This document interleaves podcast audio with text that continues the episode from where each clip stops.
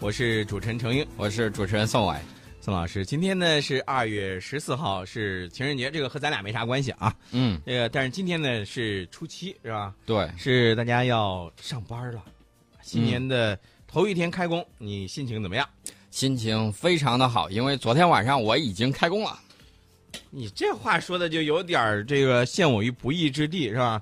你的意思是说，你昨天晚上呢就已经开始忙碌了？那其实谁不是昨天晚上就开始为今天的工作来做一些准备呢？因为昨天呢晚上的时候呢，我就看到很多朋友给我们留言呢。嗯，其实主题只有一句话啊，催更。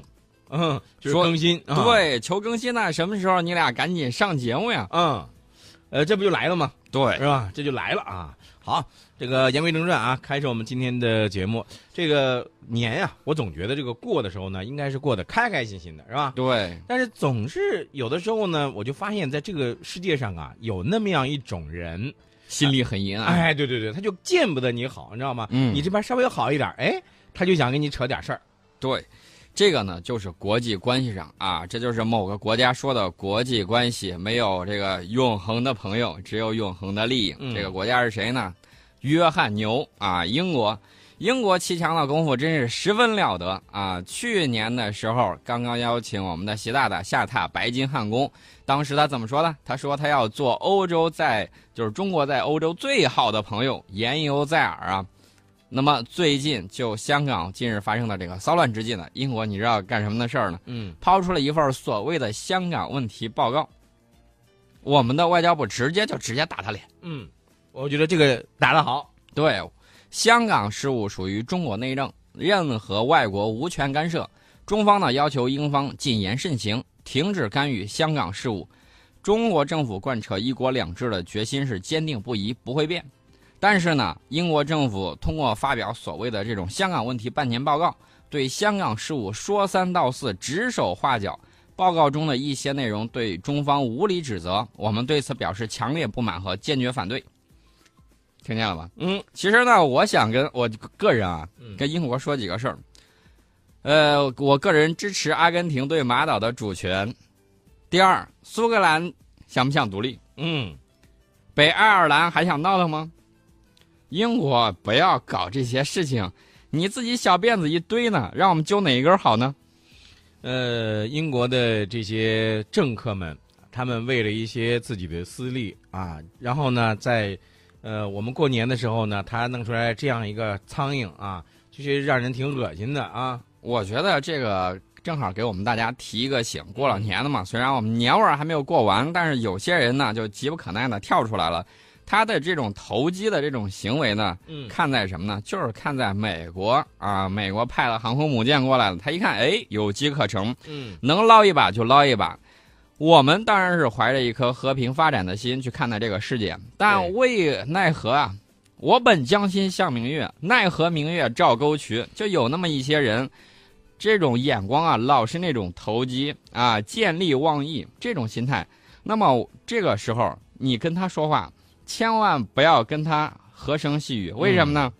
这些人只听得懂大棒，你跟他用这个文明人的方法跟他说，他完全听不懂。你拿棍儿敲他，他就能听懂棒子的语言了。这个宋老师，我不知道你注意到，昨天还有这样一条新闻，就是这个美国呢准备在这个韩国部署萨德反导系统，对吧？啊，这个、当时咱们的外交部长王毅呢用了两引用了两句这个古语啊。一个是这个项庄舞剑，意在沛公。嗯，这个美国你把这个萨德系统你布到韩国，其实大家都明白是什么怎么回事儿，是吧？你针对的是谁？这是第一。第二，这个司马昭之心，路人皆知。这王毅外长引用的这两句话嘛，对吧？对，我觉得一点都没错。呃，英国现在蹦出来，这就是西方推手啊，嗯、这只是二头目，嗯、大头目还在后头。我想对他们说一个字儿：呸！啊，幻想祸害我们中国，你们太 out 了。打击这种流氓分子、流氓国家也不要客气，跟他提一提这个阿根廷啊马岛主权的问题，跟他提一提苏格兰是否要独立的问题。我觉得这个呢才能捏到他的七寸。除此之外呢，英国的智库伦敦国际战略研究所在二月九号的时候呢，发表了一份二零一六全球军力平衡报告。这份报告当中呢，说中俄已经拥有了具备先进技术的弹道导弹、巡航导弹和装甲战车。其实英国的这个智库啊，我们知道的可能会有点少啊，听的最多都是美国的智库啊，兰德智库啊，经常网上有一些人假借兰德智库的名义写中国又怎么怎么了，这是典型的一种自卑心理，或者说呢不明就里，拿着这个名人的名头去写所谓的什么什么说过的话。这种鸡汤文呢，我们完全不用搭理，一定要树立自己民族的这种自信心。对，这英国智库一说就是啊，这个西方对中俄优势正在逐步丧失。其实，在上个世纪八十年代的时候，英国啊，这美国跟我们蜜月期，英国作为二当家的跑过来跟我们很甜蜜。怎么个甜蜜法呢？你不是想买飞机吗？你看我这钥匙咋样啊？在英阿马岛海战之中打的那是杠杠的。你看怎么样？是不是买一架回去？奈何我们那时候兜里头钱特别少，呃，他让你该看的都看了，甚至呢，他看到有一些装备，说这个装备，你看美国不是不给你吗？你看咱俩私底下啊，做个这个交流，换换小钱钱，或者说换点技术，谈完回去，你看怎么样？英国经常搞这种事情，所以说呢，你看见没有？他们并不是铁板一块。嗯。对你说到的这个不是铁板一块，其实是他们各自有各自的小算盘啊。对，英国呢，其实就给我们上了非常典型的一课，就是帝国啊，怎么说不能说是帝国吧，人家现在已经缩回小岛上去了啊，没有这个日不落帝国那么多殖民地了。但是纵横捭阖的这种外交艺术啊，我们还是值得我们就是研究和学习的，看看人家到底是怎么玩的。嗯。择其善者而从之，其不善者而改之。嗯，另外呢，英国智库说，这个西方对中俄的这种军事优势正在逐步丧失，也让我们明白了，我们现在这个武器装备呢，确确实实有了很大的进步，但是要防止它糖衣炮弹底下裹着这个炮弹。他拿了一个事儿在说，说什么事儿呢？说二零一五年中国的军费开支达到了一千四百五十八亿美元啊，继美国之后排名世界第二。在全球的军费开支之中占了百分之九点三，别忘了我们一直是在这个补课呢，对吧？呃，不要忘了我们有多少人口。对，呃，这个事情我而且我觉得可没意思在哪儿吧？就是这种报告啊，不管是英国的智库发表的这种报告也好，或者是美国的这种智库发过来发表的报告也好啊，一说就是咱们的军费怎么样怎么，一说就是咱们的军费怎么怎么样。你不要忘了，我一个是刚才宋老师咱们说到了那个，这是我们的人口。巨众多是吧？另外一个，我们欠了多少账啊？我们都需要一点一点补上啊，对吧？没错，嗯，呃，但是呢，从他们的这些言论里头，我们从侧面能看出什么呢？能看出我们的这种军事实力是在不断的增强。呃，俄罗斯的俄罗斯的这个智库呢，也在说说中国将会拥有更多的零五二 D 这种驱逐舰。嗯，海呃，这个空军的力量呢，现在排名是世界第三。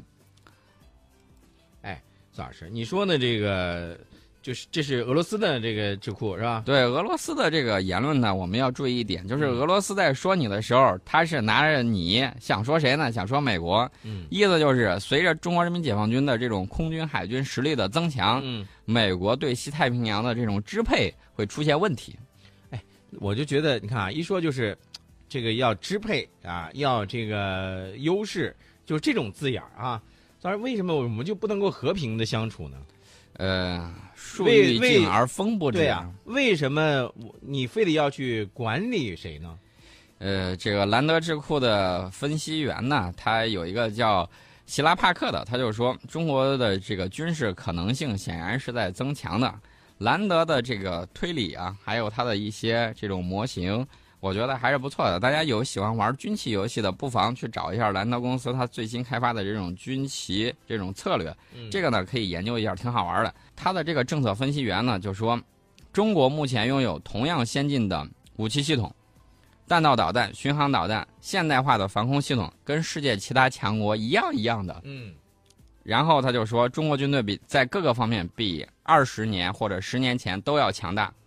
呃，他也提出了我们的这个弱点在哪？他说这个弱点呢，在于战备、联合行动、物流以及缺乏实战检验。他提到的是这些问题。嗯。